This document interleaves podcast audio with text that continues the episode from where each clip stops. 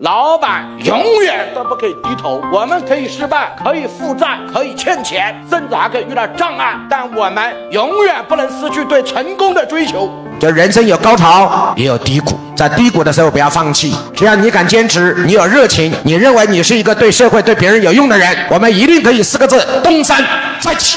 负债只是个过程，欠一点钱只是一段人生的经历，没有什么过不去的。关键是你有没有这样的决心、勇气。不要看别人对你的嘲笑，因为人活的就是一边笑笑别人，一边被别人笑笑。